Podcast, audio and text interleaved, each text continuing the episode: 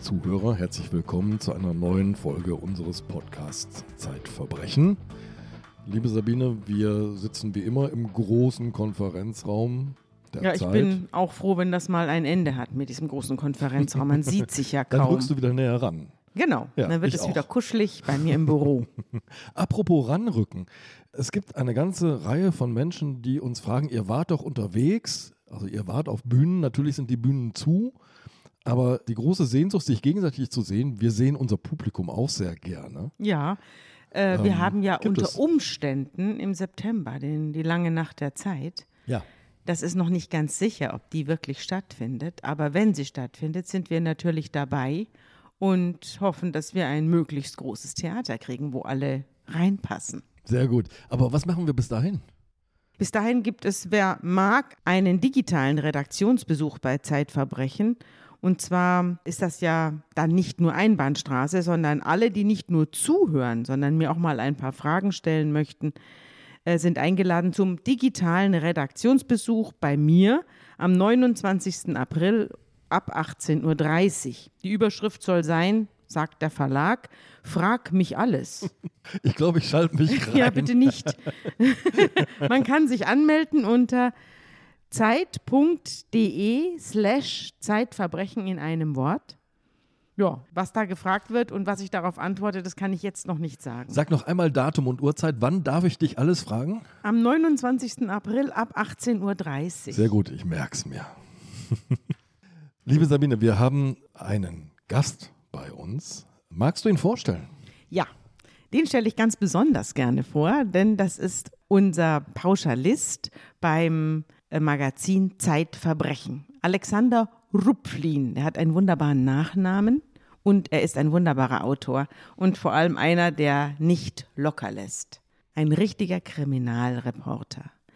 Äh, eines muss man Tages. ganz kurz erklären, ein Pauschalist ist nicht jemand, der irgendwie pauschal über irgendwas urteilt oder schreibt, Nein, sondern ein nein. Pauschalist ist jemand, den wir sehr mögen genau. und dem wir deswegen sagen, wir, wir, wir zahlen dir ein garantiertes Honorar und Genau. bleib uns verbunden, wir sind dir verbunden. ja, bitte bleib uns verbunden. Genau.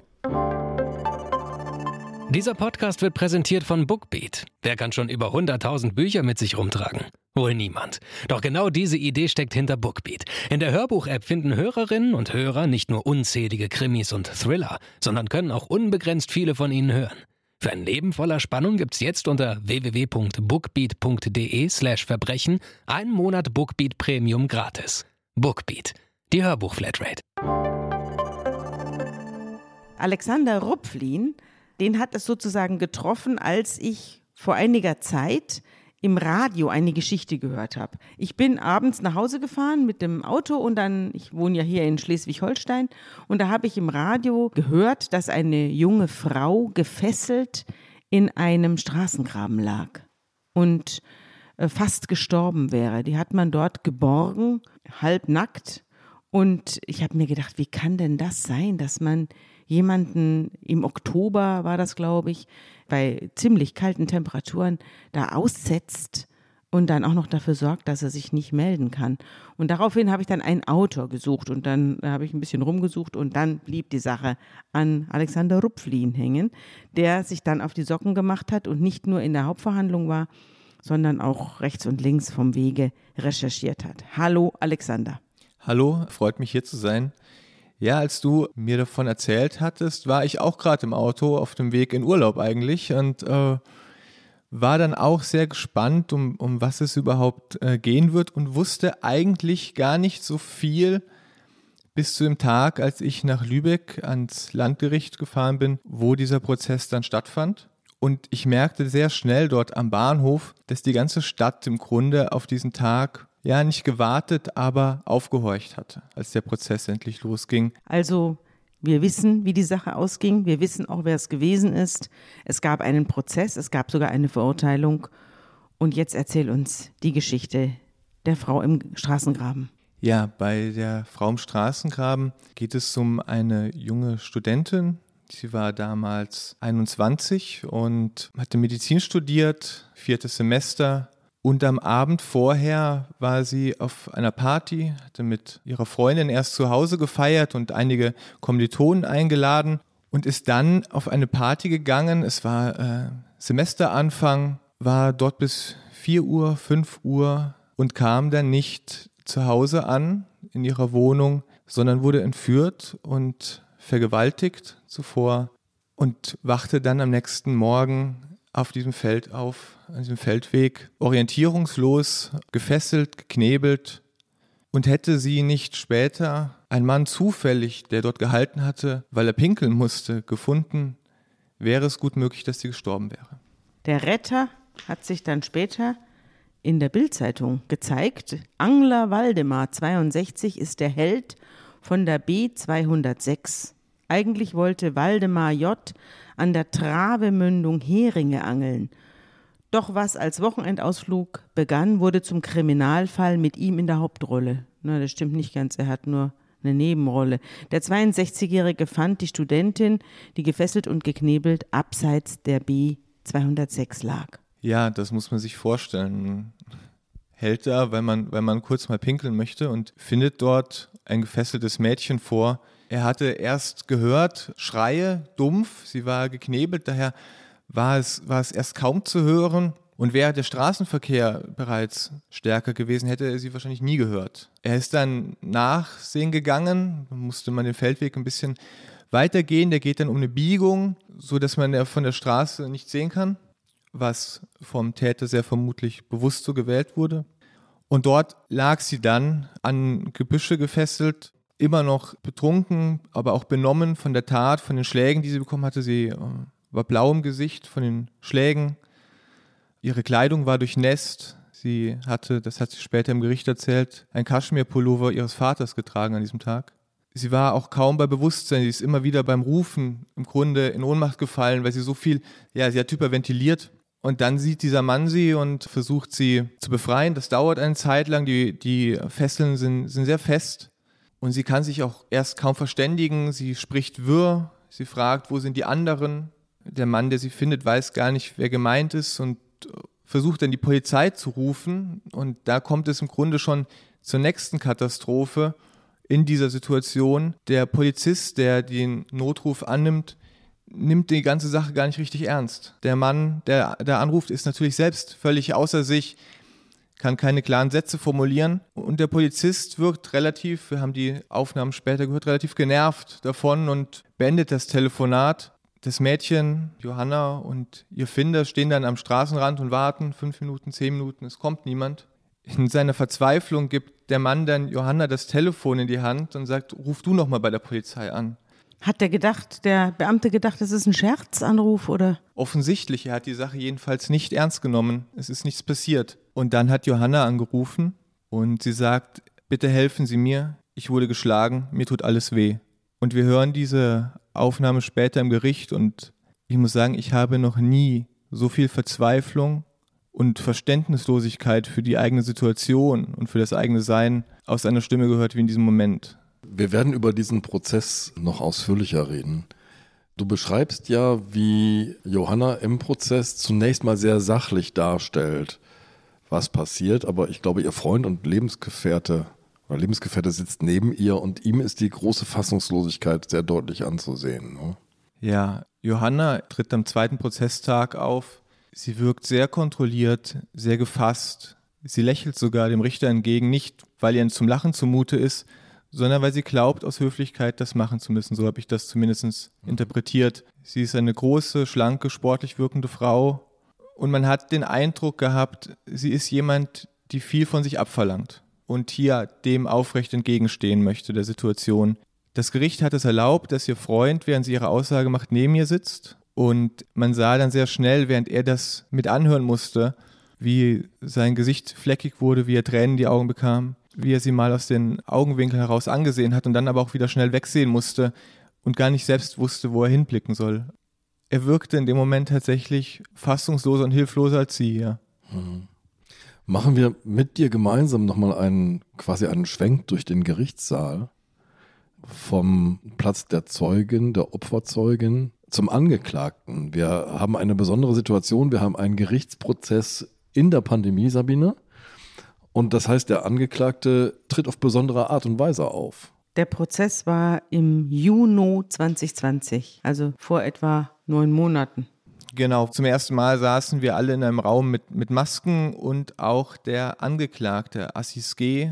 43 hatte eine Maske an, hatte aber auch noch eine ja, Taucherbrille an, trug Handschuhe aus dem Grund, weil er in Untersuchungshaft war. Und man guckt, dass die Leute, die aus der Untersuchungshaft kommen, um in den Prozess zu gelangen, sich natürlich nirgends anstecken, damit sonst nicht der Virus im Gefängnis ausbricht. Mhm. Man versucht Und, die Haftanstalt zu schützen, sozusagen. Ja. Genau. Ja. Und das hatte zu der seltsamen Situation geführt, dass man in keinem dieser Prozesstage das Gesicht von Assis G. erkennen konnte. Das hatte eine Zeugin auch sehr wütend gemacht. Äh, die hatte später gesagt, das kann doch nicht sein, dass dieser Mann sich hier hinter der Maske versteckt. Die hatte gedacht, äh, diese Maßnahmen hätte er im Grunde freiwillig getroffen, ja. Du hast eine Formulierung für diesen Auftritt in deinem Text gefunden. Eine fremde Gestalt aus einer finsteren Welt. So tritt dieser Mann Assis G auf. Und ich glaube, wir müssen jetzt mal in seine Welt hineintauchen. Wer ist denn Assis G? Assis G. ist ein Mann, der schon Wochen bevor es zu der Tat kam, vor den Trümmern seines Lebens stand. Eines Lebens, das im Grunde von Anbeginn ein, ein unglücklich und ein gescheitertes war. Assis G. wuchs in der Türkei auf, im kleinen Dorf. Er machte keine Ausbildung, sondern lernte von seinem Vater Handwerk und Hof zu betreiben. Und später wurde er dann im Grunde verheiratet mit einer Frau, die bereits in Deutschland lebte, Emine G. Die beiden kannten sich, seit sie Kinder sind. Die Familien sind befreundet. Und Assis G. ist Emini zum ersten Mal begegnet, als sie neun und er 19 war. Mhm. Das ist eine arrangierte Hochzeit. Das heißt, keiner von beiden geht sozusagen freiwillig diese Ehe ein? Keiner geht freiwillig diese Ehe ein. Es hat sicherlich nichts mit Liebe zu tun, sondern, so lässt sich mutmaßen, eher mit der deutschen Staatsbürgerschaft. Mhm. Sie ist zehn Jahre jünger? Sie ist zehn Jahre jünger. Und sie ist ihm offenbar auch überlegen, denn sie ist ja schon mal da. Sie spricht auch gut Deutsch. Sie ist hier integriert und jetzt kommt er nach Deutschland und muss sich hier irgendwie einfinden. Genau, 2004 heiraten die beiden in der Türkei. Wie alt sind die denn da? Als es zu der Ehe dann kommt, dass die Ehe arrangiert wird, ist er 27 und sie 17. Dann dauert es allerdings noch fünf Jahre, bis es im Zuge der Familienzusammenführung dazu kommt, dass er auch von der Türkei aus nach Deutschland darf und dort hier leben darf. Schon 2007 allerdings bekommen sie ihr erstes Kind, vermutlich in der Türkei, und das zweite Kind dann hier in Deutschland 2010. Emine G. habe ich von Anfang an als sehr selbstbewusste, durchaus auch laute, energische, Frau wahrgenommen, die eigentlich niemand ist, die sich das Wort verbieten lässt, auch nicht vom Richter. Was bedeutet das? dass sie zum Beispiel als Zeugin oder nachdem sie aus dem Zeugenstand gegangen ist und in den Zuschauerraum äh, sich gesetzt hatte, auch immer mal wieder reingerufen hatte. Ach so, sie hat ihre Zeugenaussage also äh, protrahiert über den Prozess hinweg. Sie hat die weitergeführt und äh, gab immer mal wieder Tipps und Anmerkungen zum Geschehen, ja. Ja, man muss dazu sagen, sie, sie führt eine Kneipe in Lübeck zu dem Zeitpunkt. Das heißt, die ist es gewohnt, hinterm Tresen zu stehen und wahrscheinlich auch ihren Gästen mal die ein oder andere Ansage zu machen. Ihren Gästen, genau. Und sie ist durchaus in der Lage, wie sie betont, eigentlich auch ihrem Mann mal eine Ansage zu machen und auch bereit, wie sie sagt, ihn gern mal zu provozieren. Die beiden leben dann jedenfalls in Deutschland und das Gericht nennt dann das Eheleben sehr euphemistisch unstete Ehe. Mhm. Es kommt immer wieder eigentlich von Anfang an zu Streitereien, zu Beleidigungen. Er fängt auch an, sie zu schlagen. 2013 kommt es dann zur ersten Trennung der beiden. Der Grund ist, weil er eine Affäre mit einer anderen Frau hat. Im Zuge dieses Streits muss auch die Polizei anrücken und da ist sie nicht das erste Mal. Es kommt aber im Vorfeld, also bevor es zu einer ersten Trennung kommt, auch schon zu einigen sehr unerfreulichen Sachen in der Kneipe. Also da hält sich ja Asis auch viel auf in dieser Kneipe seiner Frau und äh, geht da den Frauen, die in dieser Kneipe sitzt, auf den Wecker.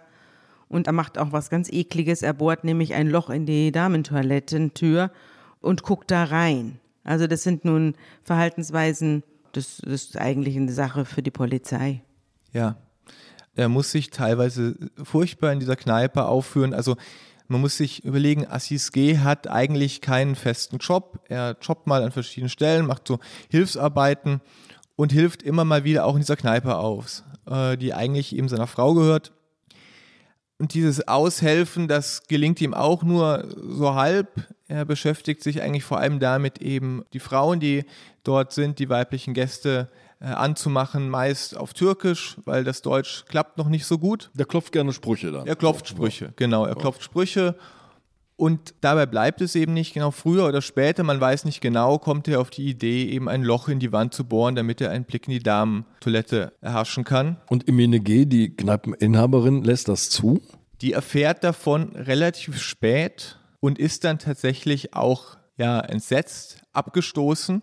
Inwieweit sie es aber trotzdem ignoriert, kann ich gar nicht genau sagen. Also sie lässt, sie lässt das sehr lange jedenfalls zu, dass dieses Loch dort ist. Es gibt einen Freund tatsächlich, der davon dann Wind bekommt. Einer der ganz wenigen Bekannten, die Assis G überhaupt hat. Und der sagt, das ist, das ist abstoßend, du bist eklig, mach das Loch zu. Und darauf macht er das tatsächlich dann auch. Hm. Wird zugespachtelt. Er hat es zugespachtelt. Wir ja. müssen zurück ins Jahr 2013. Da hast du erzählt, fliegt er zum ersten Mal so aus der gemeinsamen Wohnung. Also die Ehe ist in die erste so richtig, richtig satte Krise hineingerutscht. Er hat Emine G. geschlagen. Du sagst aber auch, wir schildern ja auch diese Frau als sehr durchsetzungsfähig. Sie schlägt dann auch mal zurück, oder? Sie schlägt zurück, sie provoziert ihn auch. Äh, das gibt sie auch offen im Gericht zu, dass da schon viele Streitereien auch im Grunde von ihr ausgegangen sind. Also, sie bezeichnet sich ja auch als echtes Mannweib. Ja, und das passt auch. Also das Selbstbild ist, ist sicherlich zutreffend und äh, die legt sich schon gern auch mit ihm an und lässt sich von dem auch nichts gefallen. Mhm. Er fliegt aus der gemeinsamen Wohnung. Jetzt könnte Emine G. doch sagen, der Kerl ist weg. Gut so. Genau, das könnte sie und das hätte vielleicht zumindest ihre Ehe auf jeden Fall oder ihr Leben in bessere Bahnen gebracht und ihr viel Kummer erspart. Auch die Frage wird ihr im Gericht immer wieder gestellt von den Richtern, warum sind sie bei ihm geblieben? Warum immer wieder? Und ihre Antwort darauf ist immer wieder wegen den Kindern. Glaubst du das? Ich glaube, dass sie es sich glaubt. Ich glaube aber, dass sie sich natürlich auch selbst damit belügt.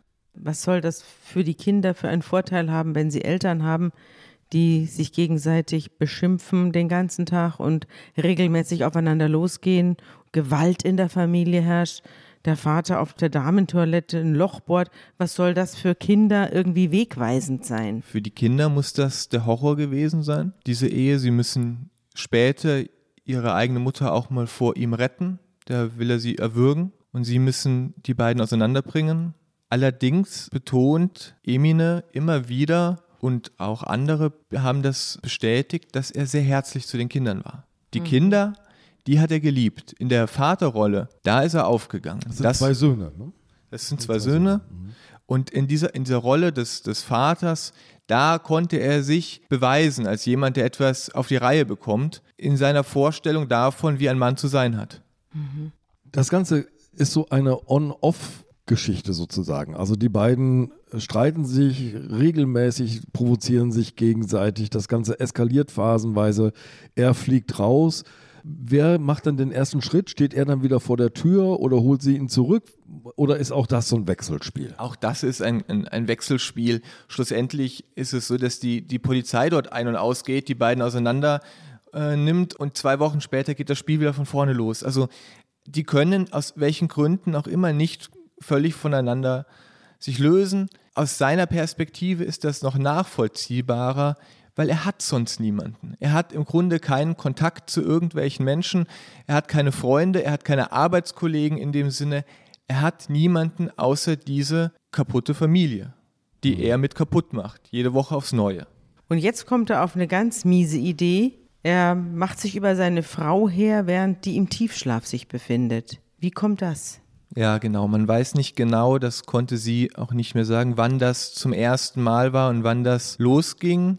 Man muss sich das so vorstellen. Emine G. arbeitet Tag und Nacht in dieser Kneipe, schufte sich kaputt, kümmert sich um die Kinder, ist psychisch irgendwann schwer beschädigt auch davon, nimmt Schlaftabletten und wohl die auch in, in großen Mengen, sodass sie dann oft einfach auf dem Sofa oder auf dem Bett zu Hause einschläft und im Grunde ohnmächtig wird. Ja. Und diese Situation nutzt er aus und vergewaltigt sie, während sie schläft. Und sie bekommt davon nichts mit. Damit sie aber im Nachhinein was davon mitbekommt und er sie damit auch demütigen kann, filmt er sich dabei mit dem Handy. Es ist irre, ne? Es ist nicht nur ein Übergriff, ja, sondern es ist wirklich eine gezielte Demütigung. Die beiden verletzen sich gegenseitig und die Art der Verletzung eskaliert auch immer weiter. Ja. Er zeigt ihr ja dann auch die Aufnahme, nicht? Und sagt, guck mal. Ja, genau. Er zeigt dir das und guck mal, was ich mit dir gemacht habe. Schau dir das an. Und sie, so sagt sie, kann nichts anderes sagen als, warum machst du das? Das ist 2015. Wir können jetzt schon sagen, es dauert noch drei Jahre bis zur endgültigen Trennung. Der Vorsitzende hat sie ja auch gefragt, wenn ich deinen Text richtig gelesen habe, warum haben Sie das nie bei der Polizei angezeigt?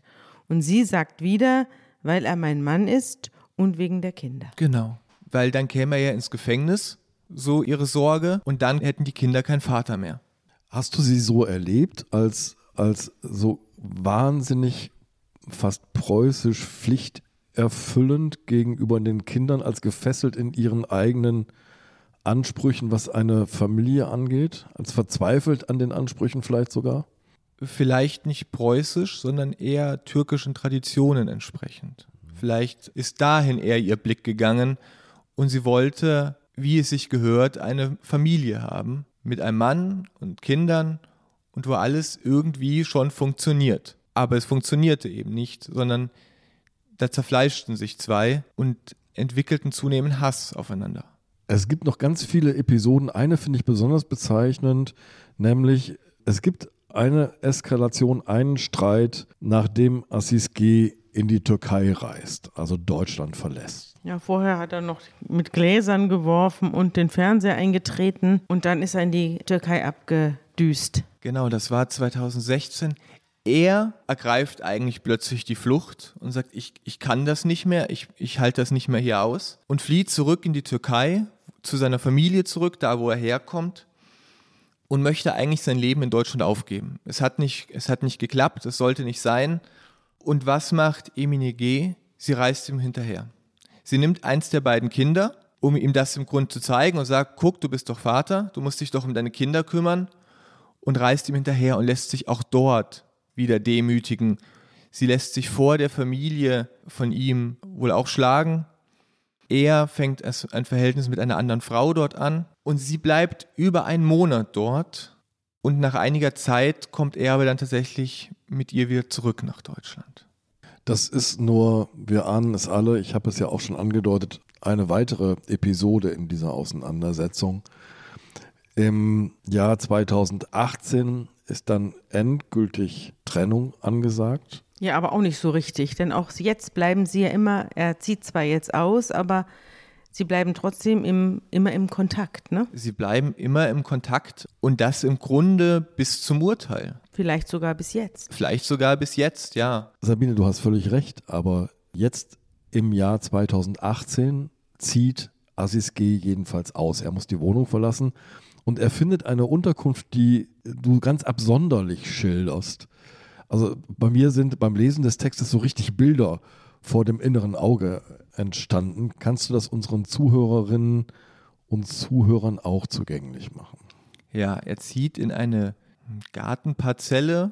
Das darf man sich jetzt nicht vorstellen wie ein schöner Schrebergarten, sondern das ist 200, 300 Meter entfernt vom Bahnhof, direkt an den Gleisen liegend in Lübeck. Vorne von der Straßenseite aus ist eine ziemlich hohe, zwei Meter hohe Mauer mit Stacheldraht oben. Also sieht fast aus wie eine Gefängnismauer. Und die Tür ist eine Eisentür mit äh, auch Stacheln obendrauf. Im Inneren dieses Grundstücks, das eben von der einen Seite durch diese Mauer begrenzt ist und auf der anderen Seite durch Gebüsch, durch das man nicht durchkommt und direkt zu den Gleisen führt. In diesem Grundstück ist im Grunde nichts anderes als ja, eine Hütte, zwar aus Stein aber im, und, und mit Blech, aber es ist keine Wohnung in dem Sinne. So eine Art Garage, so eine Art Schuppen. Es ist, es ist ein Schuppen, es ist ein Verschlag, es ist auf jeden Fall kein Wohnraum. Es gibt keine, keine richtigen Fenster. Es gibt keinen Wasseranschluss, es gibt oder? Keinen richtigen Wasseranschluss und vor allem, und das wird ihm noch zum Verhängnis werden, es gibt auch keinen Gas- oder Ölanschluss. Also er hat keine Heizung. Er hat keine Heizung, er hat dafür dann einige Hühner, die er sich dort hält. Und er versucht das aber im Grunde, soweit es geht, für sich irgendwie wohnlich zu gestalten, diesen, diesen Ort. Er fängt dann da schon an, viel rumzubauen im Rahmen seiner Möglichkeiten. Emini hilft ihm noch dabei.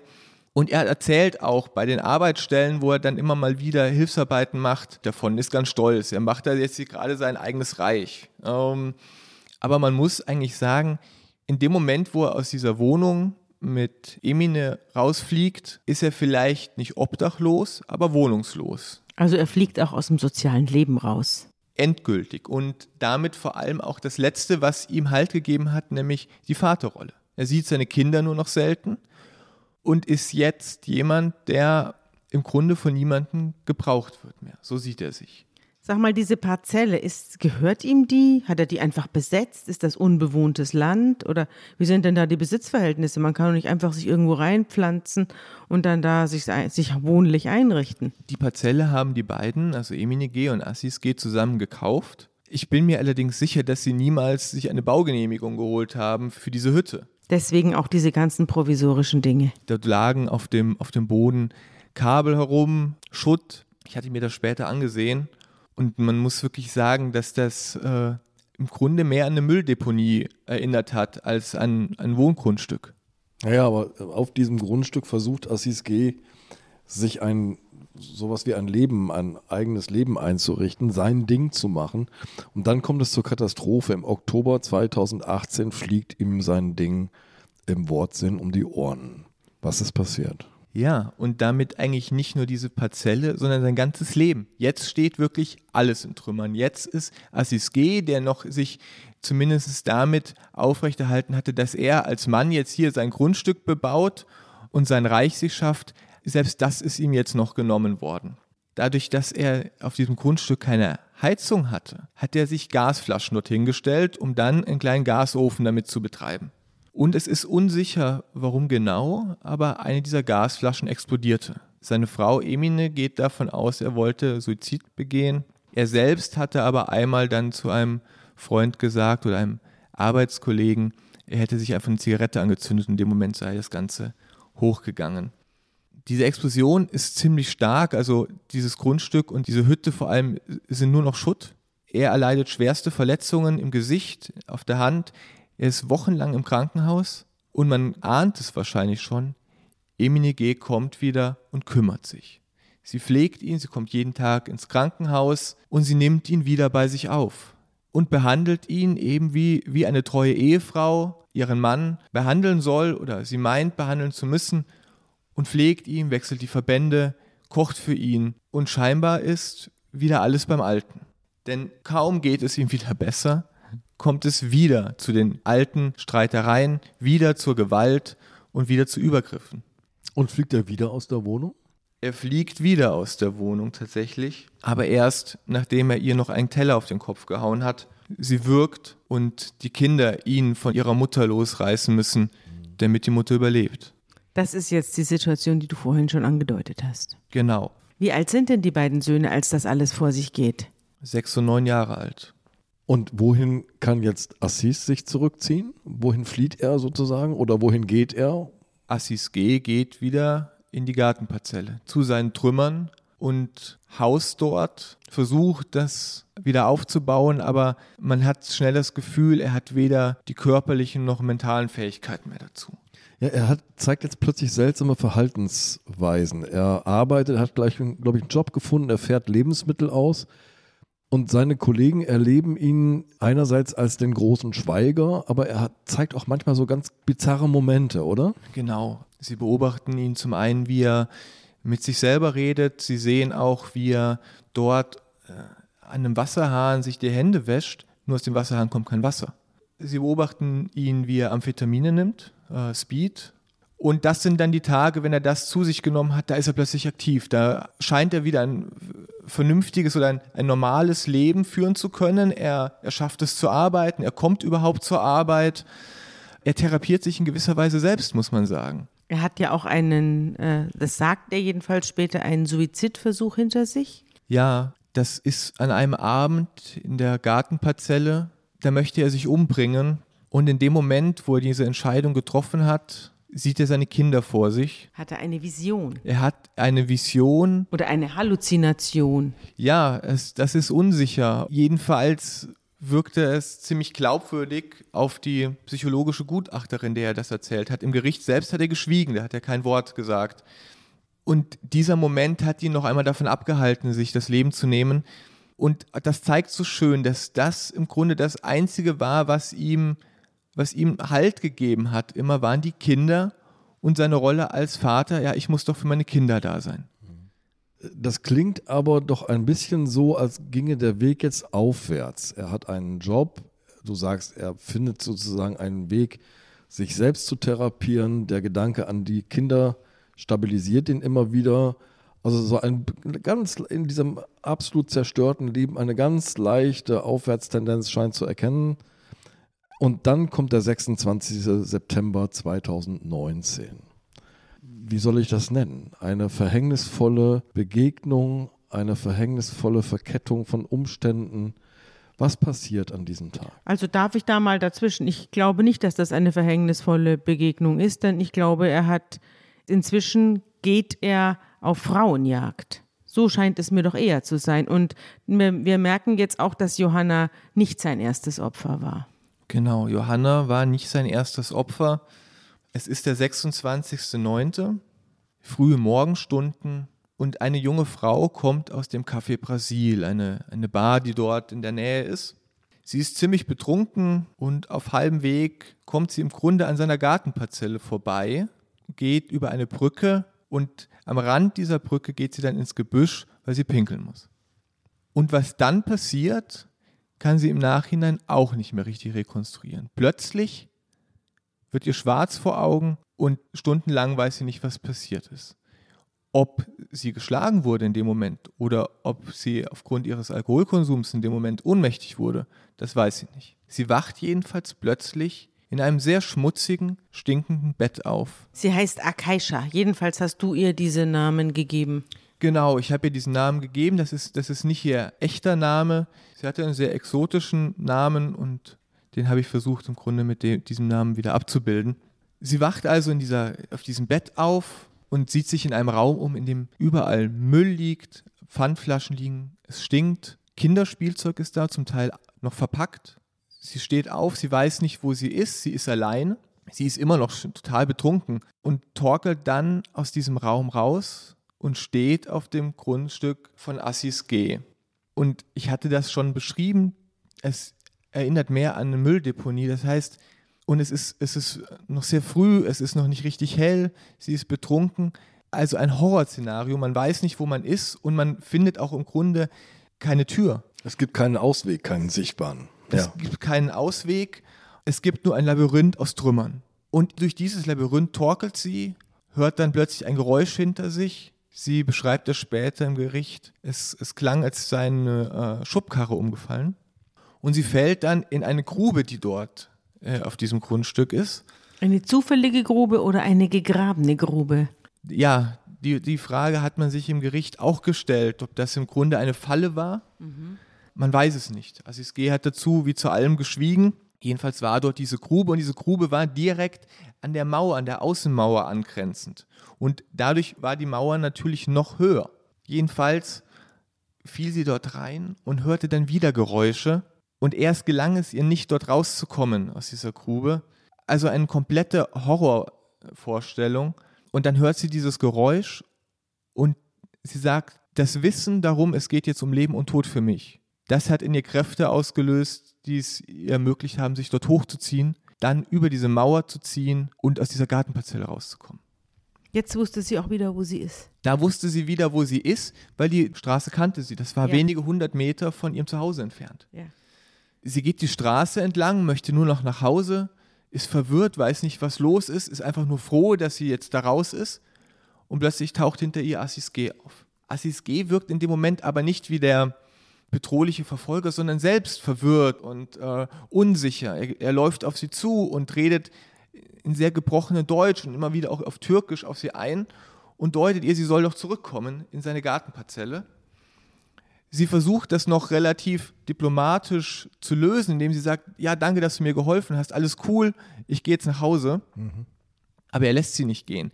Er versucht sie immer wieder aufzuhalten, er packt sie am Arm, sie reißt sich wieder los, sie geht weiter und er verfolgt sie bis zu ihrer Haustür. Dort möchte sie dann den Schlüssel ins Schloss stecken, aber er versperrt ihr dann den Weg. Er stellt sich zwischen Tür und sie und dann hat sie das große Glück, dass das Schlafzimmerfenster offen ist und dort schläft ihr Freund. Der hört das Geschrei, das da draußen vonstatten geht und guckt raus und sieht seine Freundin, die versucht an diesem Kerl vorbeizukommen. Er brüllt ihm zu, dass er verschwinden soll und darauf ergreift Assis G. die Flucht. Und sie kommt in die Wohnung und ist in Sicherheit, ja. Das war ihre Rettung. Liebe Hörerinnen und Hörer, die aktuelle Ausgabe des Magazins Zeitverbrechen ist jetzt online im Zeitshop bestellbar und im bundesweiten Pressehandel erhältlich. Sie wollen keine Ausgabe mehr verpassen? Dann abonnieren Sie das Magazin zum Vorteilspreis unter dem Link www.zeit.de/slash verbrechen-abo. Dieser 26. September ändert aber auch bei Assis G etwas. Und Sabine, deswegen hatte ich so von einer verhängnisvollen Begegnung gesprochen, weil ja klar, der Mann jagt Frauen, aber hier kommt ihm am frühen Morgen eben mit Akaisha eine quasi hilflose Person, äh, gerät ihm in die Fänge und er nutzt diese Situation aus. Jetzt beginnt aber tatsächlich so etwas fast wie eine systematische Suche nach solchen Gelegenheiten. Ob das der Moment war, wo er sich gesagt hat, das könnte ich öfters machen, oder ob er den Beschluss schon vorher gefasst hat, weiß ich nicht. Es gibt aber am Tag der zweiten Tat noch einen Moment mit Emine. Und zwar, die beiden sind im Endeffekt ja getrennt. Ab und zu sehen sie sich noch. Natürlich auch, wie Emine immer betont, wegen der Kinder. Und Emine hat sich im Grunde umorientiert. Die hat nämlich ein Date mit einem anderen Mann an diesem Tag. Sie sagt ihm davon nichts, sie sagt ihm aber, ich habe zu viel gelitten, du wirst deine Sünden büßen und ich werde mein Leben leben. Sie hat ihm also klar gemacht, jetzt ist unsere Beziehung endgültig zu Ende. Es gibt kein Zurück mehr. Ich werde mein Leben leben. Und am Abend des gleichen Tages wird er eine entsetzliche Tat begehen. Das ist etwa vier Wochen nach der Sache mit Akaisha. Am 26. September, das war die Nacht, über die wir gerade gesprochen haben, Jetzt ist der 11. Oktober 2019. Wir gehen jetzt mal kurz von ihm weg und zu Johanna, die eben sich äh, auf eine Party vorbereitet, kauft mit ihrer Freundin Getränke, sie wollen eine WG-Party schmeißen, es ist Semesterbeginn. Ähm, sie laden ganz viele Kommilitonen ein, ich glaube 16 an der Zahl. Und gegen, gegen 23 Uhr machen sie sich dann auf den Weg auf eine Party in die Lübecker Kulturwerft Gollern dort, was eigentlich, wie sie so beschreibt, recht untypisch für sie ist, trinkt sie sehr viel Alkohol, Tequila und lernt den DJ kennen und, und tanzt und freut sich und hat sehr viel, sehr viel Spaß. Das geht dann bis in die Morgenstunden, 4 Uhr, 4.30 Uhr, da kommt dann ihre Mitbewohnerin, mit der sie auf die Party gegangen ist, und die sagt dann, du mir reicht, ich gehe jetzt nach Hause, willst du nicht mitkommen? Aber sie ist noch so ausgelassen und sagt, nee, ich, ich tanze noch ein bisschen, geh du schon mal. Die Freundin nimmt dann ihren Geldbeutel mit und Johanna hat nur noch ihr Handy dabei. Damit, weil Johanna hat keine Handtasche und sie ist betrunken und die Freundin denkt, na, ich nehme lieber mal deinen Schlüssel und deinen Geldbeutel mit, dann kannst du den nicht verlieren. Und wenn du zurückkommst, klingelst du einfach. Ich mach genau. dir auf. Es dauert dann ungefähr noch eine halbe Stunde. Da entscheidet sich dann auch Johanna dann doch zu gehen. Und man sieht sie dann auf der Überwachungskamera der Diskothek und man sieht auch, wie betrunken sie ist. Also sie kann nicht mehr gerade gehen, sie wirkt ein bisschen äh, verwirrt, sie geht an die Garderobe und möchte ihre Jacke holen und sie hält sich schon an so einem Bauzaun fest, der das Gelände so ein bisschen absperrt. Also man sieht allein in den Bildern, dass sie eigentlich nicht hätte allein sein dürfen in dem Zustand. Sie geht dann auf die Straße und dort trifft sie auf einen jungen Mann, der auch von der Party kommt, der im Gegensatz zu ihr relativ nüchtern ist und äh, den fragt sie nach dem Weg. Der stellt schon fest, dass sie in die völlig falsche Richtung geht und sagt ihr, du, du musst hier und, und, und dahin und sagt dir dann aber auch, soll ich dir nicht ein Taxi rufen? Und sie sagt, nein, nein, alles gut, alles gut. Und er bietet ihr das sogar noch ein zweites Mal an. Und sie sagt wieder, nein, brauche ich nicht. Und dann geht er weiter und sie geht in die andere Richtung und kurz darauf, und das wird auch später der zentrale Hinweis sein, rast ein weißer äh, Lieferwagen an ihm vorbei, macht plötzlich vorne kehrt, kommt nochmal an ihm vorbei und ist dann weg, biegt um die Kurve in genau die Richtung, in die Johanna gegangen ist. Das ist ein weißer Ford Transit. Und wir ahnen es, in diesem Ford Transit sitzt Assis G., der jetzt gezielt nach Opfern gesucht hat. Und da kommt Johanna genau richtig. Sag mal, der äh, weiße Ford Transit, ist das sein Berufsauto, also ein Dienstwagen? Genau, den Wagen hat er sich ausgeliehen bei dem Lebensmitteltransporteur, bei dem er arbeitet. Da hat er behauptet, den bräuche er für seine neuen Umbaumaßnahmen in der Gartenparzelle. Mhm. Also da hat er Johanna überfallen und sie da hineingezwungen. Genau. Johanna kann sich daran nur schwer erinnern. Es sind immer, sie sagt, Fetzen, die, die auftauchen. Sie weiß auch nicht mehr, wer das ist, ne? Nein, überhaupt nicht. Sie kann sich erinnern, es muss einen Kampf gegeben haben. Sie muss sich gewehrt haben und dann muss sie jemand in diesen Transporter geworfen haben. Dann gibt es Erinnerungsfetzen, die später einsetzen. Also wir können jetzt rekonstruieren, Assis G verlässt mit dem Transporter jedenfalls den Bereich der Lübecker Innenstadt. Ja. Und äh, Johanna erinnert sich irgendwie, äh, Gras im Rücken zu spüren oder, oder irgendwelche rauen Strukturen jedenfalls. Ähm, sie wird jetzt vergewaltigt. Genau, sie spricht wörtlich von einem pieksigen Untergrund, den sie noch wahrnimmt, und dann, wie sie vergewaltigt wird. Und im Gericht sagt sie, in diesem Moment habe ich mich von meiner Person gelöst. Ich hatte den Blick auf mich selbst von außen, aber ich konnte nicht erkennen, wer das war. Und dann verlieren sich wieder die Erinnerungen, vielleicht auch ihr Bewusstsein, jedenfalls Stunden später. Es ist der nächste Morgen, es ist 7 Uhr, 8 Uhr, wird sie wach. Sie sieht vor sich ein Feld, einen grauen Himmel, es regnet. Sie merkt, dass sie schlecht atmen kann und begreift erst dann, dass sie geknebelt ist. Sie will sich aufrichten, kippt ein wenig zur Seite und merkt dann auch, sie ist auch noch gefesselt. Die Hände und Beine sind hinter ihrem Rücken gefesselt. Und also hinter ihrem Rücken zusammengebunden. Hinter ihrem so, Rücken so eine Art Schaukel. Das ist so eine Schaukelfesselung. Genau. Und das Ganze dann nochmal an, an dem Gebüsch, sodass sie dann sich auch nicht mal wegrobben könnte oder ähnliches. Also es ist wirklich, man merkt an der Fesselung allein, der Täter, der das gemacht hat, wollte nicht, dass sie sich von dieser Stelle nochmal fortbewegt. Wurde denn im Gericht darüber gesprochen, warum er sie nicht getötet hat? Ja. Er hat sie in, einem, in einen Zustand versetzt, in dem sie sterben muss, aber er hat sie nicht getötet. Wurde das besprochen? Das wurde zumindest angesprochen. Man verliert sich dann natürlich schnell, dadurch, dass er kein Wort gesagt hat, den Mutmaßungen. Aber zumindest der Verdacht besteht, dass er das nicht konnte oder nicht wollte, sondern es einfach geschehen lassen wollte. Oder dass er nochmal zurückkommen wollte.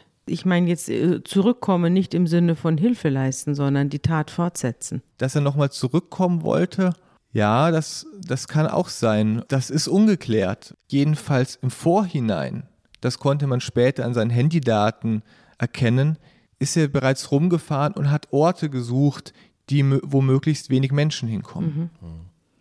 Äh, Ich erinnere nochmal, wir haben jetzt den Morgen des 12. Oktober 2019, das heißt, es ist kalt draußen. Die junge Frau ist leicht bekleidet, sie ist gefesselt, sie liegt auf freiem Feld auf dem Boden.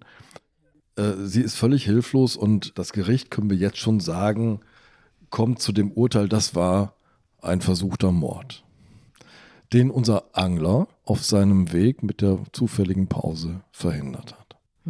Ja, man muss sich das so vorstellen. Johanna liegt dort, friert fürchterlich, zittert, bebt, fängt an, um Hilfe zu schreien, durch diesen Knebel hindurch. Sie sagt, ich habe geschrien, geschrien, geschrien.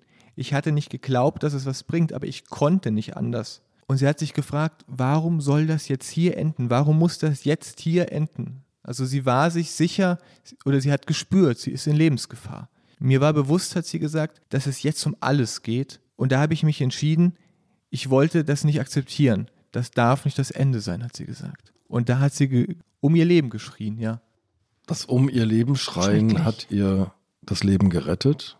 Ja, in einer völlig ausweglosen Situation. Das ist ja fast ein Wunder hier. Es ist ein Wunder. Es kam öfters natürlich der Begriff des Schutzengels in dem Moment im Gerichtssaal. Schutzengel ist ein Stichwort, das bringt mich nochmal zurück vor Gericht und in diese Situation hinein. Du hattest es schon angedeutet. Da sitzt dieser Angeklagte, sagt, den ganzen Prozess über kein Wort. Sieht bizarr aus. Sieht bizarr aus, hat eine Schutzmaske vor dem Gesicht, eine Taucherbrille auf, hat Handschuhe an und sitzt da ungerührt und unbeweglich und gesichtslos.